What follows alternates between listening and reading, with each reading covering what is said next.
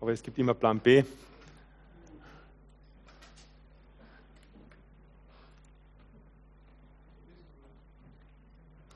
Jawohl, geht doch.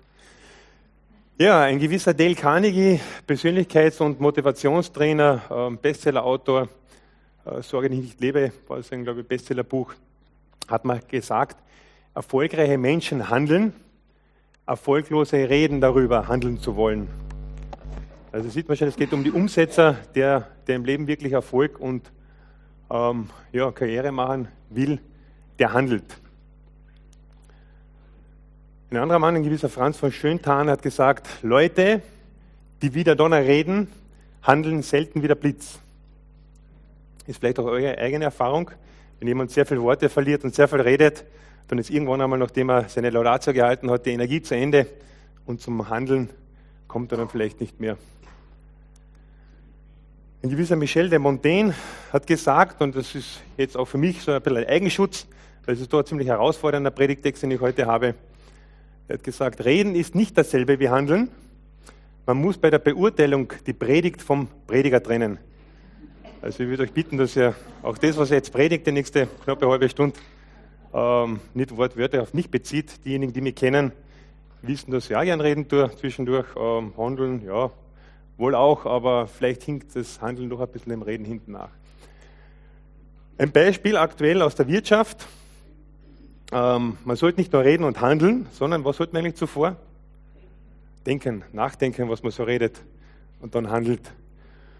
Und so haben sich bei einem der größten ähm, Automobilkonzerne Europas die Seiten gewechselt in den letzten Monaten. Der Arbeitnehmer wurde zum Arbeitgeber und umgekehrt. Der ehrliche Arbeiter am Fließband gibt nämlich wirklich seine Arbeit zu einem nutzbringenden ähm, ja, zur, zur nutzbringenden Sache. Ja, und der andere nimmt ihnen die Arbeit. Das ist jetzt tatsächlich so. Ähm, weiß nicht, wer von euch VW-Aktien besitzt. Die sind mächtig in den Keller gerasselt, also da hat es ordentliche Verluste gegeben.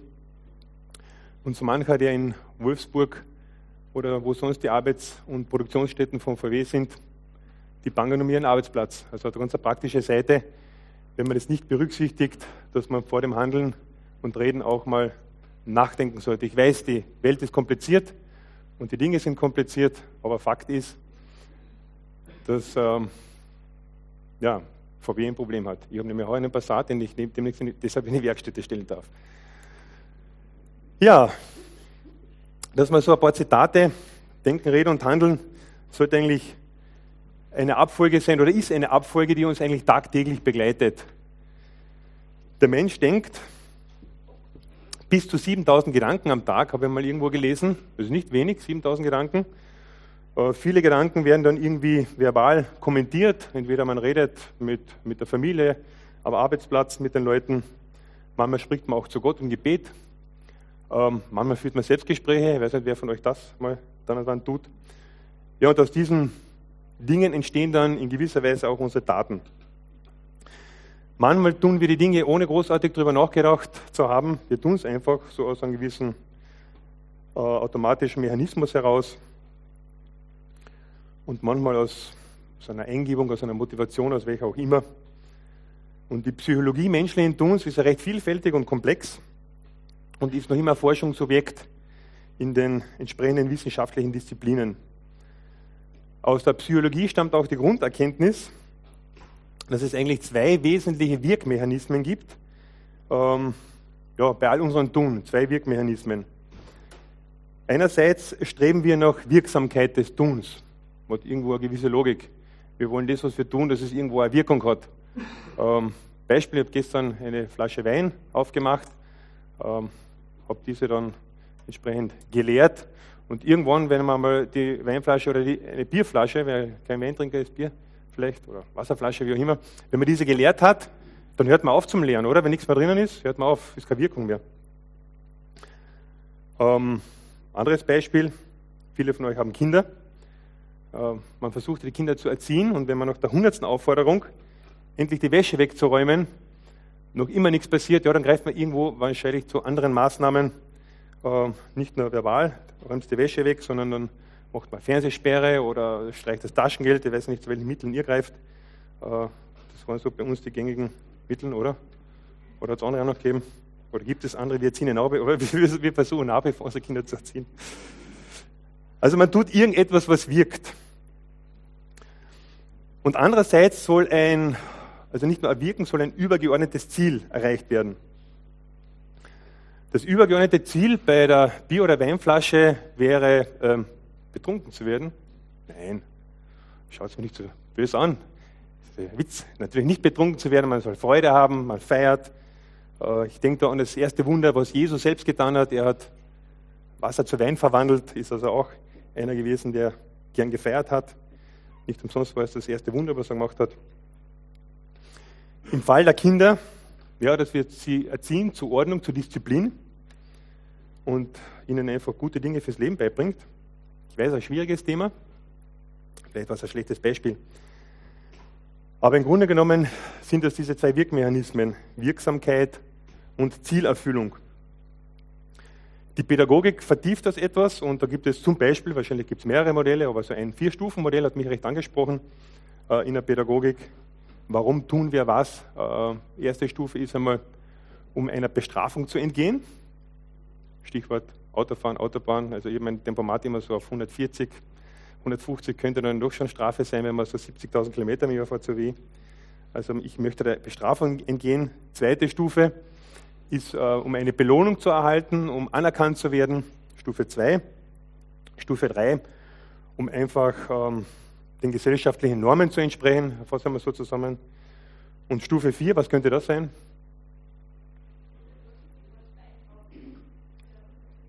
Positiv, ja. Andere Vorschläge? Was könnte, was könnte die höchste Motivation sein, etwas zu tun? Ja, das ist eigentlich schon zwei. Belohnung, gut dastehen, oder drei Normen. Ja. Ja, Martin, es geht in diese Richtung. Also die Liebe sollte eigentlich die höchste Motivation sein, die Liebe zu den Menschen, die Liebe zu Gott, ähm, etwas zu tun. Also ein Modell aus der Pädagogik. Ich schlage euch die Brücke zum eigentlichen Predigtthema, zu unserem Bibeltext. Das Thema hat bei mir in der Bibel die Überschrift vom Tun des göttlichen Willens vom Tun des göttlichen Willens. Und was Jesus Christus in den Abschnitten zuvor beschrieben hat in der Bergpredigt, wir sind jetzt eher so ein bisschen am Ende der Bergpredigt angelangt, obwohl wir noch drei ähm, Predigten haben. Das hat mit dem Predigtaus was zu tun, aber es ist nicht so wichtig. Also am Ende sagt Jesus dann noch einmal, ähm, ja, also alles, was zuvor gesagt worden ist, ähm, ich denke viele von euch, die jetzt bei den Predigten dabei waren, da ging es nicht nur um die theoretische Betrachtung von irgendwelchen geistlichen Themen, äh, des christlichen Glaubens, sondern da geht es um wirklich gelebte Lebenspraxis, um echte Jüngerschaft. Und Jesus will, sagen wir wieder bei diesem zwei, zweistufigen äh, Modell, Jesus will damit eine Wirksamkeit im Sinne des Gesagten erzielen und er möchte auch ein übergeordnetes Ziel erreichen mit dem, was er da sagt. Nämlich die Umgestaltung unseres Charakters, die Veränderung unserer Persönlichkeit. Und diese Umgestaltung geschieht halt im Rahmen der Nachfolge. Und dies ist zum guten Teil auch charakterisiert neben unserem Sein, das, was wir sind, unsere Persönlichkeit, auch das, was wir tun. Da gibt es eine gewisse Wechselbeziehung. Ich möchte so ein paar Hauptaussagen so aus den letzten Predigten äh, noch einmal bringen. Was tut ein echter Nachfolger Christi, wenn Jesus Christus sagt, seid das Salz der Erde, das Licht der Welt, dann sollen wir ja auch wirklich Salz und Licht der Welt sein. Und äh, wenn er sagt, wir sollen nicht töten, dann wäre es wirklich gut, dass wir nicht töten. Wenn er sagt, wir sollen nicht Ehe brechen, ja, dann wäre es gut, dass wir nicht Ehe brechen. Wir sollen die Feinde lieben, sehr herausfordernde Thematik, Feindesliebe. Ich sage mal, wir sollen versuchen, die Feinde nicht, nicht äh, also wir sollen versuchen, die Feinde zu lieben. Und wenn er sagt, wir sollten uns keine Schätze auf, Erde, auf Erden sammeln, sollten wir auch wirklich versuchen, nicht den Fokus in dieser Welt zu haben. Und was denkt ihr, wenn er meint und sagt, ich glaube, das war die letzte Predigt von Hans-Peter, wir sollten uns keine Sorgen machen. Was denkt ihr, was Jesus meint, wenn er, wenn er sagt, wir sollten uns keine Sorgen machen? Ganz kurz in einem Satz. Was denkt ihr, was er da meint? ja. Vertrauen, ja, okay. Andere Vorschläge?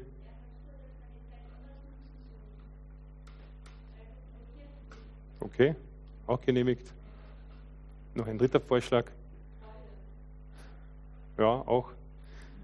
Also ich, ich mache es mir relativ einfach. Ich sage, wenn er sagt, wir sollen uns keine Sorgen machen, ja, dann sollen wir uns keine Sorgen machen. Das klingt, das klingt so einfach, gell? Und dann sagt er noch zuerst, trachtet nach dem Reich Gottes. Ja, dann sollten wir wirklich nach dem Reich Gottes und seiner Gerechtigkeit trachten. Ich meine, diese Dinge sind für uns alle ein enormes Spannungsfeld. Wir tun nicht immer das, was Jesus sagt und was er redet. Diese Charakterumgestaltung, diese Nachfolge ist ein lebenslanger Prozess. Das weiß jeder Einzelne von uns, auch diejenigen, die schon seit Jahren und Jahrzehnten Christ sind. Äh, das fordert uns jeden Tag neu und neu heraus. Und das geht nicht von heute auf morgen. Aber Jesus möchte, dass wir in diesem Prozess dranbleiben, dass wir darin wachsen und dass wir ehrliche und echte Nachfolger sind. Denn mit allen anderen tut es sich im Reich Gottes schwer, beziehungsweise wie wir jetzt im Predigtext lesen werden, kann man sich fragen, ob die anderen überhaupt im Reich Gottes sind. Jetzt probieren wir es nochmal, ob das funktioniert. Jawohl. Ihr könnt da mitlesen. Ähm, nicht alle, die zu mir sagen, Herr, Herr, werden in Gottes neue Welt kommen, sondern nur die, die auch tun, was mein Vater im Himmel will. Am Tag des Gerichts werden viele zu mir sagen, Herr, Herr, in deinem Namen haben wir prophetische Weissagungen verkündet, in deinem Namen haben wir böse Geister ausgetrieben und viele Wunder getan. Und trotzdem werde ich das Urteil sprechen, ich habe euch nie gekannt, ihr habt versäumt, nach Gottes Willen zu leben. Geht mir aus den Augen.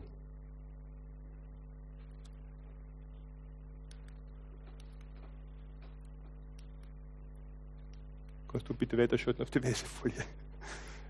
Geht bei mir nicht. Ja. Jetzt wird die Sache noch eine Facette reicher. Es gibt offensichtlich diejenigen, die an Gott glauben, die nicht an Gott glauben, die seinen Willen tun, die nicht tun, aus Ungehorsam oder weil sie eben nicht an einen Gott glauben. Aber es gibt auch welche, die so tun, als ob sie tun. Wir sagen dazu auch die Scheinheiligen oder die Scheinkristen. Und dann waren diese auch noch schwer erkennbar. Das waren echte Profis. Die haben Wunder gewirkt, die haben prophetisch geredet, die haben herher gesagt, sie haben Dämonen ausgetrieben. Vielleicht haben sie auch Heilungen vorgenommen. Wenn heute jemand kommen würde und du wärst schwer krank und der würde zu dir sagen, ich heile dich, Jetzt und sofort. Und du weißt, dass dein Todesurteil eigentlich schon steht. Du bist zum Beispiel schwer krebskrank. Würdest du großartig und lang fragen, was ist dein Prinzip, warum du heilst? Was ist deine Motivation? Was ist dein Hintergrund? Ich sage mal, viele würden sagen, egal, Hauptsache ich bin wieder gesund. Also ich hätte wahrscheinlich den Fokus, ich war nie in der Situation, also von daher ist es ein theoretisches Reden jetzt von meiner Seite her. Aber ich würde ich würd wahrscheinlich nicht großartig hinterfragen. Ich würde sagen, ja, ich will gesund werden, heile mich. Wir sind in einer schnelllebigen Gesellschaft und wir wollen sofort Ergebnisse und ähm, ja, einfach Wirkungen sehen. Leiden? Hm. Eher nein, danke. Oder ich vernehme seit Jahren nicht die Stimme und Führung Gottes. Wie schnell hört man auf, einen, auf irgendeinen Propheten, der irgendeine Weissagung für meine Zukunft hat, ja, dieses und jenes wird passieren. Mir würde er sagen, ja, du bekommst endlich mal den Job, den du willst. Ah, das war, das warte schon seit Jahrzehnten, dass mir das jemand sagt. Bis jetzt habe ich auch noch so einen Propheten nicht vernommen. Aber das, das würde ich zum Beispiel ansprechen.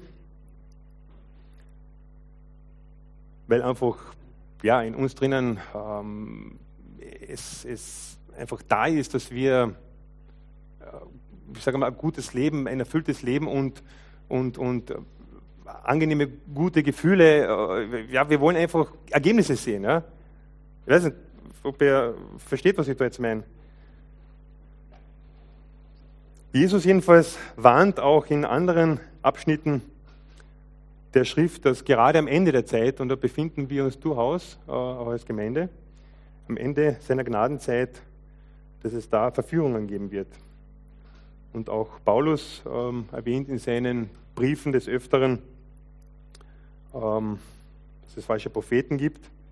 Ganz markante Aussage bringt er im zweiten Timotheusbrief, wo er sagt, sie werden die heilsame Lehre nicht mehr ertragen und sich ihr Lehren zuwenden. Ihr Lehrer sind natürlich zum Teil auch Propheten, sie bringen falsche Lehre. Wir müssen die Geister prüfen, lesen wir des Öfteren, und darüber beten, ob sie wirklich von Gott sind. Ich weiß, es ist ein schwieriges Thema. Es ist nicht immer Jesus drin, wo Jesus draufsteht. Wie können wir prüfen? Da gibt es viele Aussagen in Gottes Wort. Mich haben zwei, besonders aus dem Johannesevangelium, angesprochen. Ah, jetzt geht es wieder mit dem Weiterschalten, okay. Ähm, das ist zu einem einmal diese Aussage in Johannes 7, äh, 16 bis 18, wo Jesus sprach, meine Lehre habe ich nicht selbst ausgedacht. Ich habe sie von Gott, der mich gesandt hat.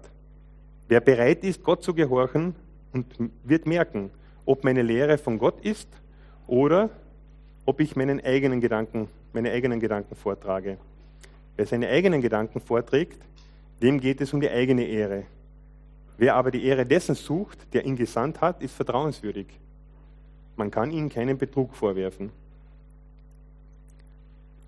Jesus ist es eigentlich immer um die Ehre Gottes gegangen. Und er hat gesagt, prüft mich, prüft mich und mein Wort. Meine ich es wirklich ehrlich? Meine ich es wirklich echt?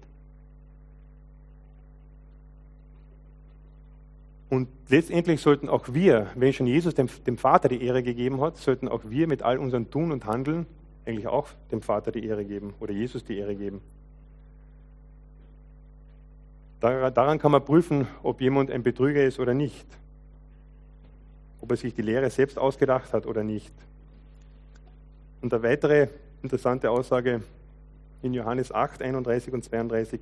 Da sprach nun Jesus zu den Juden, die an ihn glaubten, wenn ihr bleiben werdet an meinem Wort, so seid ihr wahrhaftig meine Jünger und werdet die Wahrheit erkennen. Und die Wahrheit wird euch frei machen.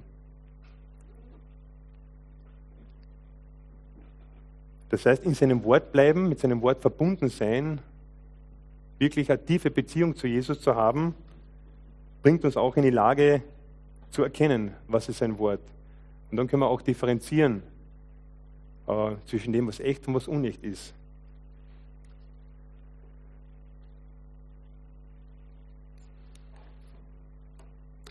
Und gerade auch in diesem Kapitel des Johannesevangeliums geht Jesus mit der damals wohl scheinheiligsten Gruppe der damaligen Zeit hart ins Gericht.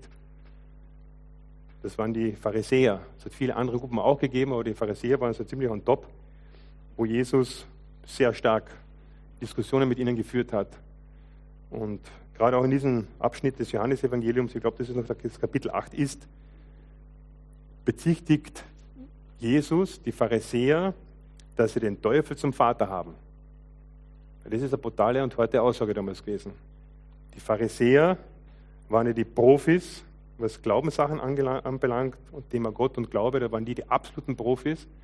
Und dann geht Jesus, welche Frechheit her und bezichtigt sie, den Teufel zum Vater zu haben. Also das war ein Affront sondergleichen. Und Jesus wirft sie sogar um das Rennen und die dachten, sie seien die allerersten im Himmelreich. Wenn nicht wir, die Pharisäer, ja, wer dann? Und er wirft sie aus dem Rennen. Also das ist für mich immer wieder neu herausfordernd, wenn ich diesen Abschnitt lies. Ähm, und Jesus hat gewusst, er hat die Verbindung zum Vater gehabt. Er hat erkannt, worin wirklich das Herz dieser Pharisäer gegründet war. Ich habe selbst im Bereich, ähm, im kirchlichen Bereich so meine, ähm, ich sage mal, traumatischen Erlebnisse gehabt. Ich bin ja als junger Mensch aufgewachsen im Kärntner Unterland, zweisprachiges Gebiet, sehr stark traditionell. Und da war ich sogar in der damaligen Ortskirche Ministrant, im zarten Knabenalter von sieben, acht, neun Jahren und so weiter. Und ähm, bin bald einmal draufgekommen, ich bin nicht des Pfarrers Liebling. Ja, da hat der andere gehabt, die hat er bevorzugt. Das ist einfach darin für mich erkennbar gewesen. Ein, eine Ausprägung war, die Lieblinge haben immer dürfen bei den Hochzeiten ministrieren und haben dadurch auch mehr Geld bekommen, weil bei den Hochzeiten, das sind alle fröhlich und äh, das ist lustig und da wird dann einfach auch den Ministranten ein bisschen mehr in die Hand gerückt. Und ich war dann brav und habe immer am Sonntagsgottesdienst, so wie heute hier, meinen Dienst getan als Ministrant. Man kann man erinnern, da hat es diesen berühmten Schilling gegeben. Ja, wir waren ja froh, als Kinder einen Schilling zu haben. Aber was mich damals gestört hat, war einfach diese Ungleichbehandlung. Warum hat der Pfarrer eigentlich die anderen lieber wie mich? Das ist irgendwo nicht gerecht. Also da habe ich irgendwo so Unechtheit gemerkt. Später mal, ähm, da war ich dann schon Richtung Jugendzeit und da brachte das fast endgültig zum Überlaufen. Ähm, unser Ortsfahrer hat damals neben seinem ähm, ja, Hauptarbeit als, als Pfarrer eben, hat er noch eine Landwirtschaft betrieben. Und da hat er so manches Ding gedreht. Das war in unserem 400-Seelendorf durchaus recht vielen bekannt. Und ich habe mir damals dann gedacht, das kann es doch nicht sein, dass der, und er hat es auch noch begründet, sagt, okay, in der Landwirtschaft gelten die Gesetze der Wirtschaft und das sind andere Gesetze wie in der Kirche. Er hat auch ganz offen bekundet und hat dann so manche Betrügereien in diesem Bereich gemacht und hm, das, das habe ich nicht auf die Reihe gebracht. Das war für mich damals ein wesentliches Ereignis, wo ich mir gesagt habe, Glaube und Kirche und alles mit diesen Dingen abgehakt erledigt. Ähm, es gibt ja sowieso keinen Gott. War dann die Erkenntnis in weiterer Folge in meiner äh, naturwissenschaftlichen Ausbildung als, als Techniker. Äh, es gibt eh keinen Gott. Es ist, und das, was ich erlebt habe, ist auch zum Vergessen. So, 15 Jahre lang äh, frei von Religion und Glauben. Dann komme ich in eine evangelikale Gemeinde und dachte mir am Anfang auch, ja, da ist es jetzt wirklich anders. Da ist 100% Echtheit, 100% authentisches äh, Christsein. Bin dann im Laufe der Jahre draufgekommen, naja, ist auch nicht ganz so. Ich selber bin eigentlich draufgekommen in einer Eigenreflexion, ich lebe ja nicht immer das, was ich so rede und sage. Und ich denke, vielleicht haben wir gerade im evangelikalen Bereich ein besonderes Spannungsfeld. Wir glauben in besonderer Weise, Wort Gottes äh, richtig zu sehen, zu erkennen. Und der Anspruch, gerade aus dem Neuen Testament, ja, vom Wort Gottes, ist eine Norma und Bergpredigt. Also wenn man das in Ruhe durchliest und sich den Spiegel vorhält, sagt man, oh Herr, da ist noch Luft nach oben, sage ich mal. Ja. Und ähm, dann reden wir gern darüber, gerade so in unseren Kreisen, am, am Sonntag, ne, reden wir darüber, ja und so und so. Und irgendwo merkt man einfach, ganz deckungsgleich ist es nicht immer. Ähm, wir haben ein relativ gutes feines Gespür und, und Sensorium, wenn es um Echtheit im Glauben geht. Und ich denke, gerade Kinder vor allem haben das. Und wir hören auch immer wieder mal so kritische Stimmen aus unseren eigenen Reihen, von unseren eigenen Kindern, die sagen, naja, das und das war aber nicht Gott echt. Und man sollte darauf hören, weil ich glaube, Gott, Kinder sind da besonders noch feinfühlig und sind nicht von irgendwelcher Frömmigkeit und Schauspielerei überdüncht. Und auch wir wo Gott, Geist Gottes in uns wohnt, wir sollten eigentlich dieses Sensorium auch haben, zu merken, geht es echt zu? Bin ich echt? Gehörst du eigentlich zu dieser Gruppe von Menschen, die dieses, diese Feinfühligkeit haben? Ich meine, die jetzige aktuelle äh, Situation in, in Österreich, ich habe gerade vor einer Woche gehört, der Atheismus wird in Österreich immer stärker und größer. Wir haben zweistellige, in Europa, glaube ich, die höchsten Zuwachsraten, was Kirchenaustritte anbelangt. Kann man jetzt so oder so sehen. Ähm, mehr wie die Hälfte glaubt nicht mehr an Gott in Österreich. Das ist doch eine große, große Mehrheit, oder es ist eine Mehrheit. Ähm, diejenigen, die halt noch in irgendeiner Form religiös sind, ähm, sind auch nicht mehr so stark zu unterscheiden und die sagen eigentlich, naja, in letzter Konsequenz geht es eigentlich bei all diesen Themen ob Religion oder Glaube, geht es eigentlich um Ethik und Moral. Ähm, Schlagworte sind aktuell Friede, Friede über alles, Friede in der Welt, gerade in der unruhigen Welt, Welt, wo wir jetzt sind, Toleranz, Annahme, jeglicher Andersartigkeit und jeglichen Denken und Redens und Handelns. Soll man alles akzeptieren, jeder hat seine eigene Wahrheit. Es steht letztendlich die Liebe darüber, die Liebe deckt alle Sünden zu. Und tue vor allem eines, tue eben Gutes und sprich ruhig darüber. Rede nicht nur, dass du irgendwann einmal Gutes tust. Wenn es einen Gott gibt oder ein göttliches Gericht, dann werden wir wohl wahrscheinlich aufgrund unserer Tatsachen gemessen und äh, aufgrund unserer Daten gemessen und welche Motivation wir da gehabt haben. Naja, das ist auch eine Diskussion um das Kaisersbad, oder? Habe ich diese oder jene Motivation gehabt? Hauptsache, ich mache was in meinem Leben. Und das klingt irgendwie alles sehr gleich, Wo ist da eigentlich der Unterschied? Und hier haben wir gedacht, ich, ich helfe euch mit einer kleinen, mit einem kleinen Schaubild auf einer Flipchart, weil ein Bild sagt mehr als tausend Worte. Und ich versuche mich jetzt mal im, im Zeichnen und Malen. Eigentlich wollte ich meine Frau bitten, dass sie das macht, aber ähm, ich denke, das, was ich euch aussagen will, kriege ich so auch rüber. Ich hoffe es halt. So, dann sage ich mal, ähm, machen wir eine Linie. Einfach anfangen, da gibt es irgendwo so einen Schnittpunkt. Und ich sage mal, mir ist immer, es gibt, ich sage mal, zwei Personen, jene, die glauben und jene, die nicht glauben. Was uns allen gleich macht, ist, dass wir unterwegs sind. Und ich behaupte mal, wir haben jetzt die Bergpredigt, ähm, das Leben ist kein Bonnehof, sagen die deutschen Brüder. Wir in Kärnten sagen, das Leben ist Kagmate Wiesen. Also begeben wir uns am Berg hinauf. So, da gibt es einmal zuerst die Ebene und dann gibt es den Berg. So. Und dann gibt es da genauso wie am Berg. Ich versuche, dass sie in etwa ähnlich sind. Nicht, dass er sagt, dass ein Christ hat einen steileren Berg vor sich. So, also sollten in etwa, in etwa gleiche Berge sein. So. Und dann ist man da so unterwegs. Das Bild mit dem Rucksack Sophie hat mir früher sehr gut gefallen, weil jeder, der da auf unterwegs ist, ein schlechter Zeichner, aber ja, so irgendwie. Das Mankerl ist, glaube ich, erkennbar, oder? So einigermaßen. So. Und jeder, der da auf unterwegs ist, fehlt mir eine Farbe, eine wichtige Farbe, nämlich die rote. Und jeder, der auf unterwegs ist, hat diesen Rucksack da hinten. Die Rucksäcke sind so ziemlich gefüllt mit den unterschiedlichsten Dingen. Ich sage mal, behaupte mal, jeder hat es gleich schwer. Der klettert hier hinauf, der klettert hier hinauf. Da sage ich, okay, ich gebe hier so ein Gradmesser, wir wollen immer so gemessen werden im Leben und behaupte mal, das sind jetzt Werke, die man macht oder Nachfolge.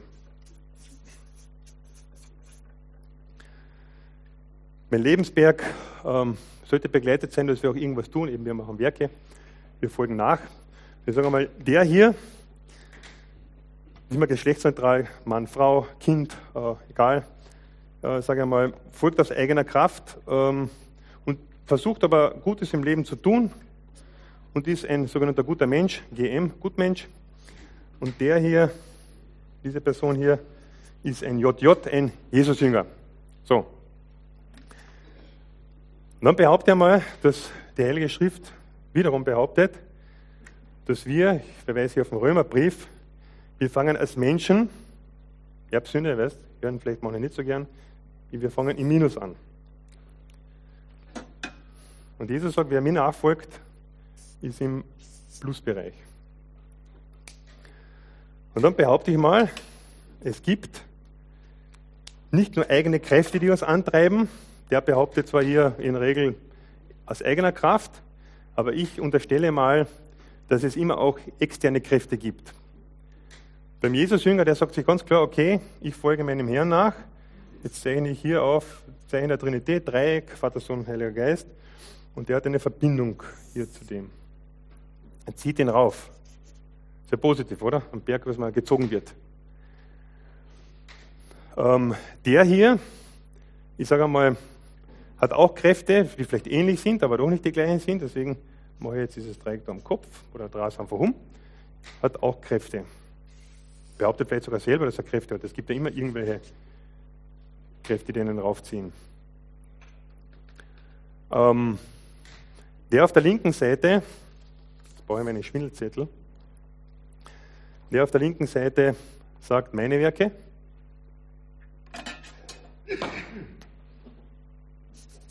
meine Werke. Und der auf der rechten sagt Liebesbeziehung.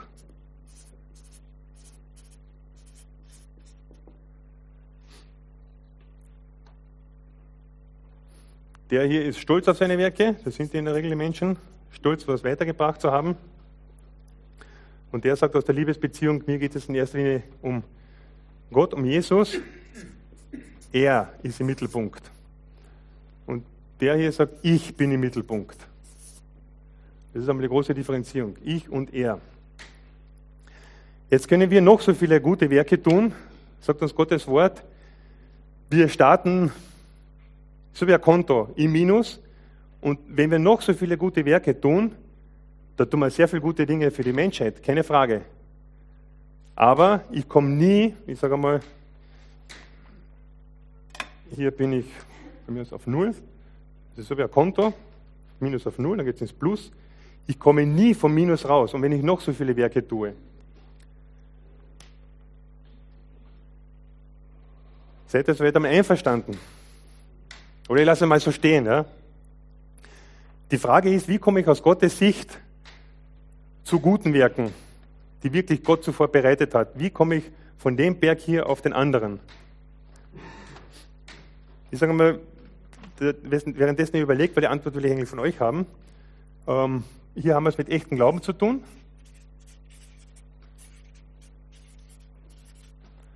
Hier mit unechten Glauben.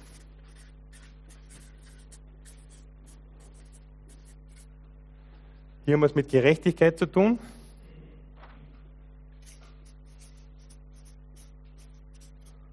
Hier mit Ungerechtigkeit. Wie komme ich vom Minus zum Plus? Wie werde ich, wie sind, ab wann können Lebenswerke ähm, aus Gottes Sicht eigentlich Plus werden? Ich, ich, ich, ähm, Denken nochmal zurück an unseren Text. Es geht hier auch darum, hier ist das Reich Gottes, hier ist das Reich der Welt. Ich kann darauf gehen, ich kann gute Werke machen, ich kann herher sagen und trotzdem bleibe ich hier auf dieser Seite. Ich meine, das ist brutal, aber es ist so. Wie komme ich vom Minus zum Plus? Kann mir da jemand eine Antwort geben? Ich hoffe, ich bin in einer christlichen Gemeinde und ihr kennt die Antwort. Marion. Ja.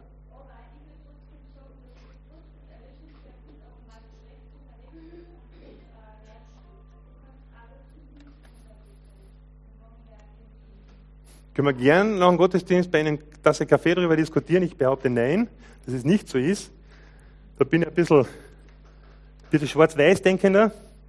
Und ich sage, es geht eigentlich nur über die Person Jesus Christus. Es geht nur über das Kreuz.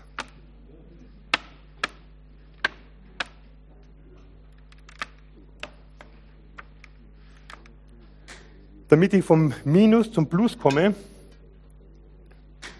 bedarf es, das ist nicht nur ein Quantensprung, so wie in der Physik, nicht messbar und rein zufällig, sondern es ist ganz klar Buße und Umkehr erforderlich.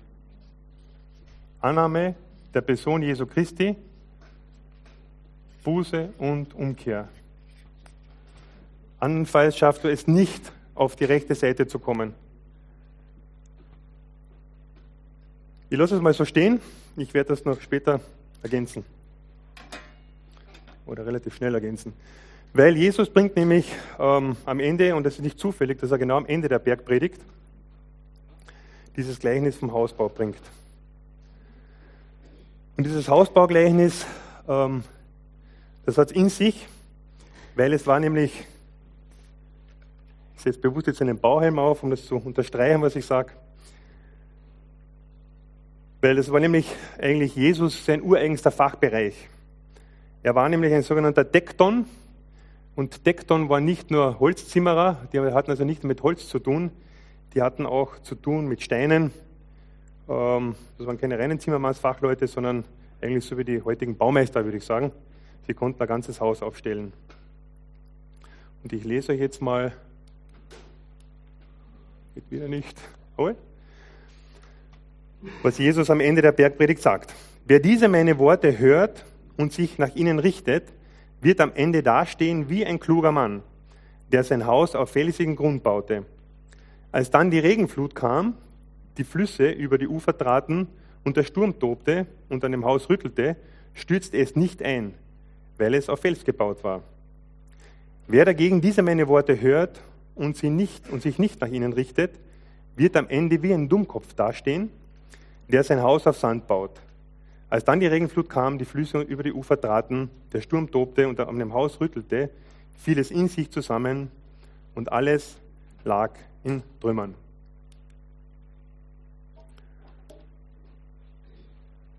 Und die wichtigste, ganz persönliche Frage aus der gesamten Bergpredigt wird in diesem Gleichnis noch einmal so richtig auf den Punkt gebracht.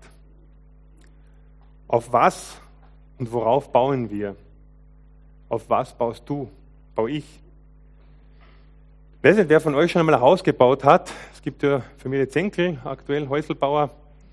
Äh, ja, passt jetzt besonders auf. Das Wichtigste ist die Fundamentplatte. Du wirst ja eine ordentliche Baufirma haben. Ich denke, die wird das schon richtig machen.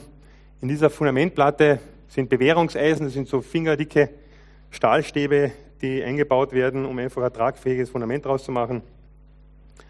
Ähm, man schaut in erster Linie auf den Boden, wie ist dieser beschaffen.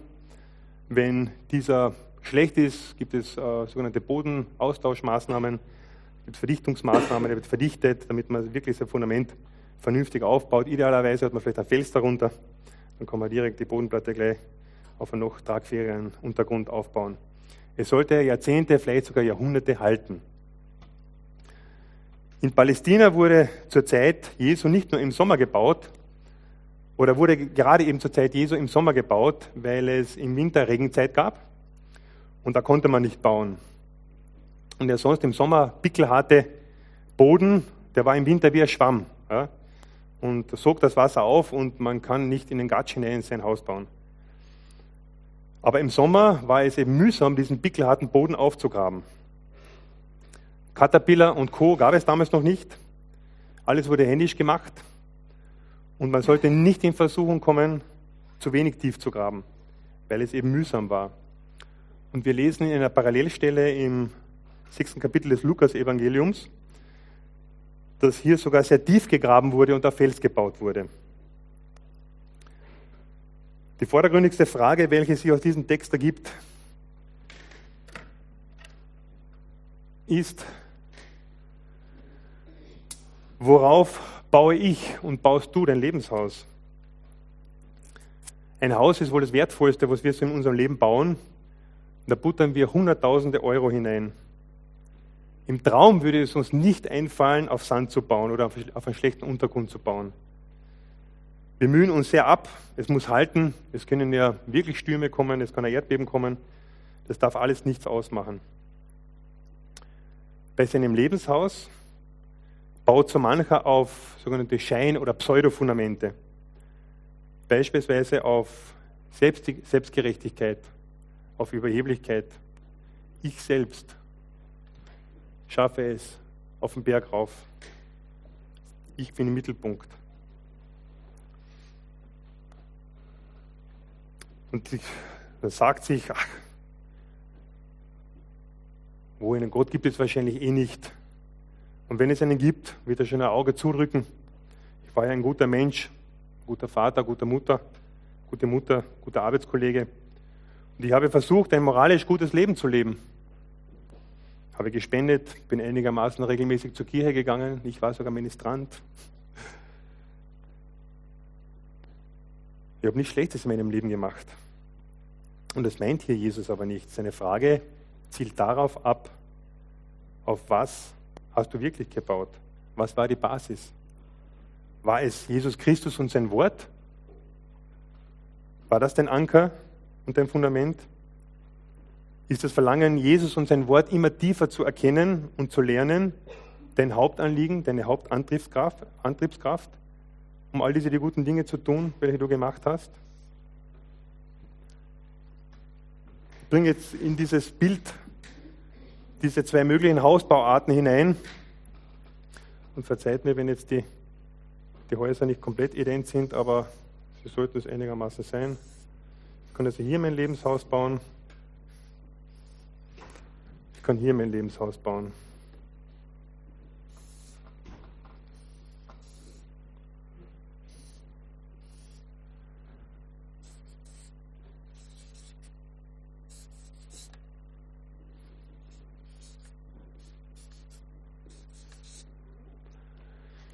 Kann es auf Sand bauen.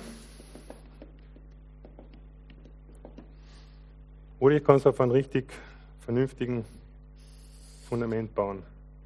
Mit dem Bewährungseisen. Oder soll es ein Fels sein. Ähm, die beiden Häuser können beide gleich aufgebaut sein. Man sieht vielleicht das ganze Leben lang nichts. Man kann hier wohnen, man kann hier wohnen. Man wird es nicht sofort merken, wenn ich auf Sand gebaut habe. Wenn ich auf Fels gebaut habe, der Fels oder das Fundament ist im Prinzip nichts anderes als ein Bild für Jesus Christus, für ihn als Person und für sein Wort, für Gottes Wort. Wenn das dein Fundament ist, dann hast du gut gebaut, dann hast du echt gerecht gebaut. Und in unserem Text lesen wir dann,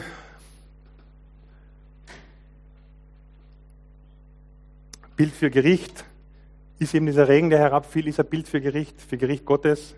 Am Ende der Zeit wird es dieses Gericht geben.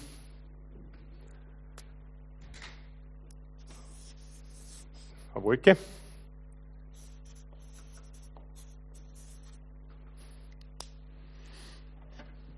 Und aus dem Textzusammenhang kommt eigentlich klar heraus, dass wer also hier unterwegs ist, durch die eigene Kraft auf Sand gebaut hat, wird dem Gericht Gottes nicht entgehen und hat keinen Platz im Himmelreich. Und interessanterweise kann es durchaus sein, dass du auch hier durchaus religiös bist, herher sagst, so wie es unser Text sagt, äh, das Kreuz erkannt hast, Jesus erkannt hast, aber du nie in deinem Leben wirklich diesen Paradigmenwechsel durchzogen hast, Buße und Umkehr und diesen Lebensweg mit Jesus gegangen bist. Das Gericht Gottes und auf der anderen Seite ist diejenigen, die Jesus nachfolgen,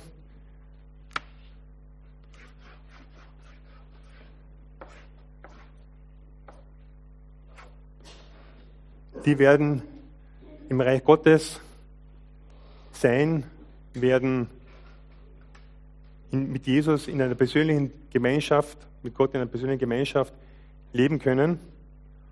Und denen ist auch ähm, entsprechender Lohn zugesagt. Jetzt ist die Frage, wo du dich wiederfindest. Du kannst natürlich sagen, okay, alles recht und schön, was du da eingezeichnet hast. Entspricht das nun tatsächlich wirklich dem? Ist es, ist es Wahrheit? Prüft noch einmal, mit Johannes, mit den Versen aus, aus, aus dem Johannesevangelium. Ist das Wahrheit? Ist es ein bisschen zu plakativ? So schwarz-weiß, links, rechts? Okay, Jesus hat auch einmal gesagt, wer nicht mit mir sammelt, zerstreut. Weißt du, wo du dich findest? Sage einmal so, es könnte vier, grob vier Personengruppen geben.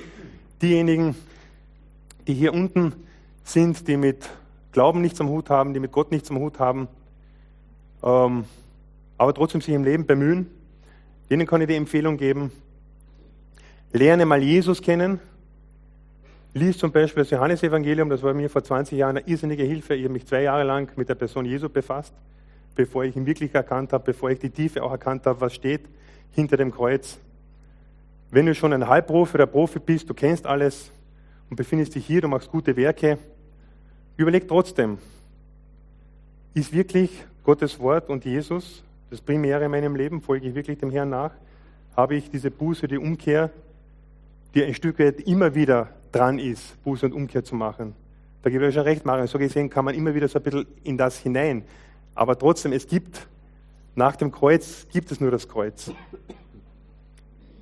Die dritte Personengruppe, vielleicht kann sich so mancher damit identifizieren, okay, ich habe zu Jesus Ja gesagt, ich habe einen guten Start gemacht, ich bin äh, voll Freude losmarschiert, aber der Rucksack war einfach zu schwer, ich bin ja nicht den Berg hinaufgekommen. Denen sage ich, nicht ich möchte, Jesus möchte in erster Linie eine tiefe und enge Beziehung mit dir haben. Und er will nicht, dass du da unten im Tal herumdümpelst.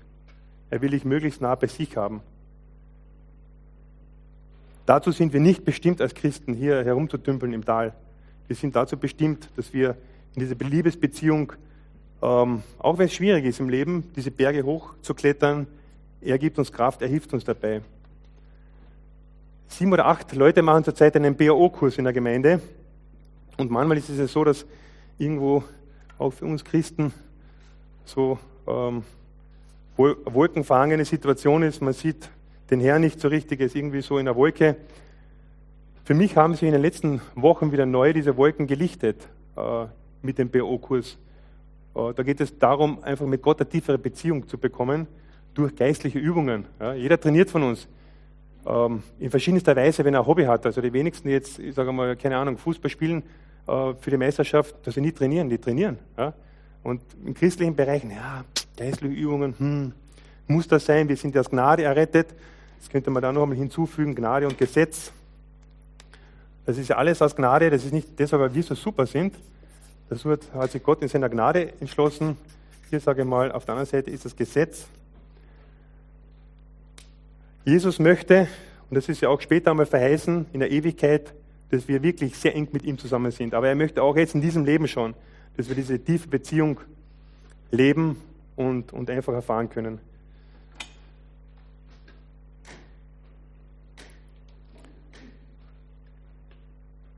Ja, ich möchte zum Ende von meiner Predigt noch ein kurzes Gebet sprechen. Es wird dann zwei, drei Minuten Stille geben, bevor wir noch das Lied singen, das nächste. Ähm, ich werde währenddessen, wenn man halt so äh, sagt, naja, stimmt das wohl so, du kannst gern darüber nachsinnen. Ich werde dann noch ein paar Textbibelstellen hinaufschreiben zu den einzelnen Bereichen. Äh, die meisten von euch haben ein Smartphone, könnt es abfotografieren oder abmalen oder ich äh, scanne es euch ein und schicke es euch dass ihr nur einmal darüber reflektiert, darüber betet, wo, wo stehe ich. Also das ist für mich, sage ich mal, das Wichtigste heute, eine Botschaft, die ich weitergeben möchte, wo stehe ich? Stehe ich grundsätzlich mal links oder rechts? Wo bin ich da unterwegs? Beziehungsweise wo vor allem bin ich da unterwegs? Ich bete noch mit euch. Jesus Christus, dein Wort fordert uns immer wieder neu heraus. Und es hat mir in den letzten Tagen und Wochen, du weißt ja selber, äh, gut, wie es mich herausgefordert hat. Und da Gott die heutige Predigt, das Thema ähm, rüberzubringen als deine Wahrheit. Und Herr Jesus, ich bete einfach, und das ist das Wichtigste, was jetzt geschieht, dass das, was ich jetzt so gesagt habe, äh, ja, in den Köpfen und Herzen von uns allen bewegt wird. Wir darüber nachsinnen und nachdenken. Und äh, ich bitte einfach, dass du dir jeden Einzelnen selbst aufschließt in der eigenen Reflexion, wo sie stehen, was dran ist. Du bist mit den Einzelnen von uns unterwegs. Ich möchte dafür Danke sagen, dass wir nicht irgendeiner Illusion nachlaufen müssen, sondern dass wir dir nachfolgen dürfen, rein aus Gnade. Und ja, Jesus, danke, dass, dass du das Wort bist und dass dein Wort äh, ja, von dir ausgesandt ist. Und es wird das ausrichten, wozu du es eben ausgesandt hast. Und so möchte ich sie einfach hinlegen und möchte loben und preisen. Amen.